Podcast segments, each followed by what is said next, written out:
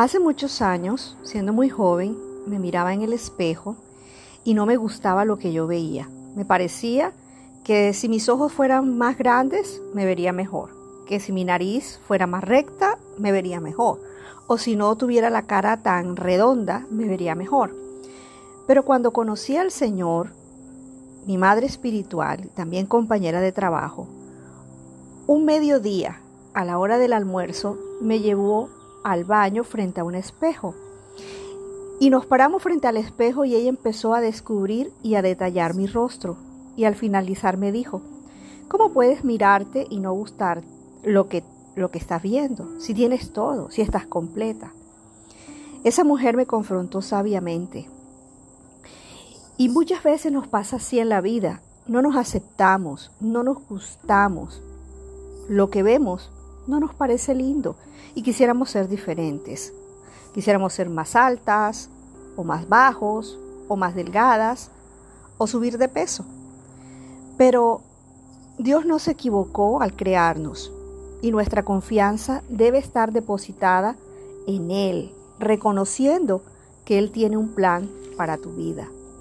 Suelo escuchar a las jovencitas, quisiera tener un cabello diferente o ser rubia, o porque soy tan blanca, ay, si pudiera tener más talento. Y la lista es eterna y se extiende. Y realmente cuando pensamos así, le estamos diciendo a Dios, tú te equivocaste. A los demás los hiciste bien, pero a mí no. Y aún hay mujeres adultas y hombres adultas que piensan así, que no se gustan, que se ven y les parece que que, lo que hicieron con ellos estuvo mal. Pero cuando tú te rechazas como eres, rechazas a Dios, le estás diciendo, debiste hacerme diferente.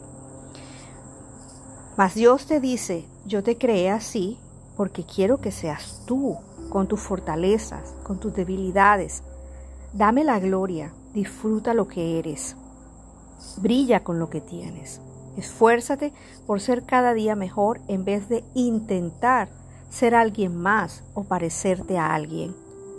Dudar de Dios es meterse en verdaderos problemas, pues demuestra nuestra desconfianza hacia Él o nuestra falta de confianza. Mas no tienes que vivir de esa manera. Job lo dijo en el capítulo 10, versículo 10. Tú guiaste mi concepción y me formaste en el vientre. Entonces, Dios nos ama tal cual como somos y debemos creerlo y debemos confiar en Él. Mi vida y mis inseguridades cambiaron cuando entendí el gran amor de Dios en mi vida.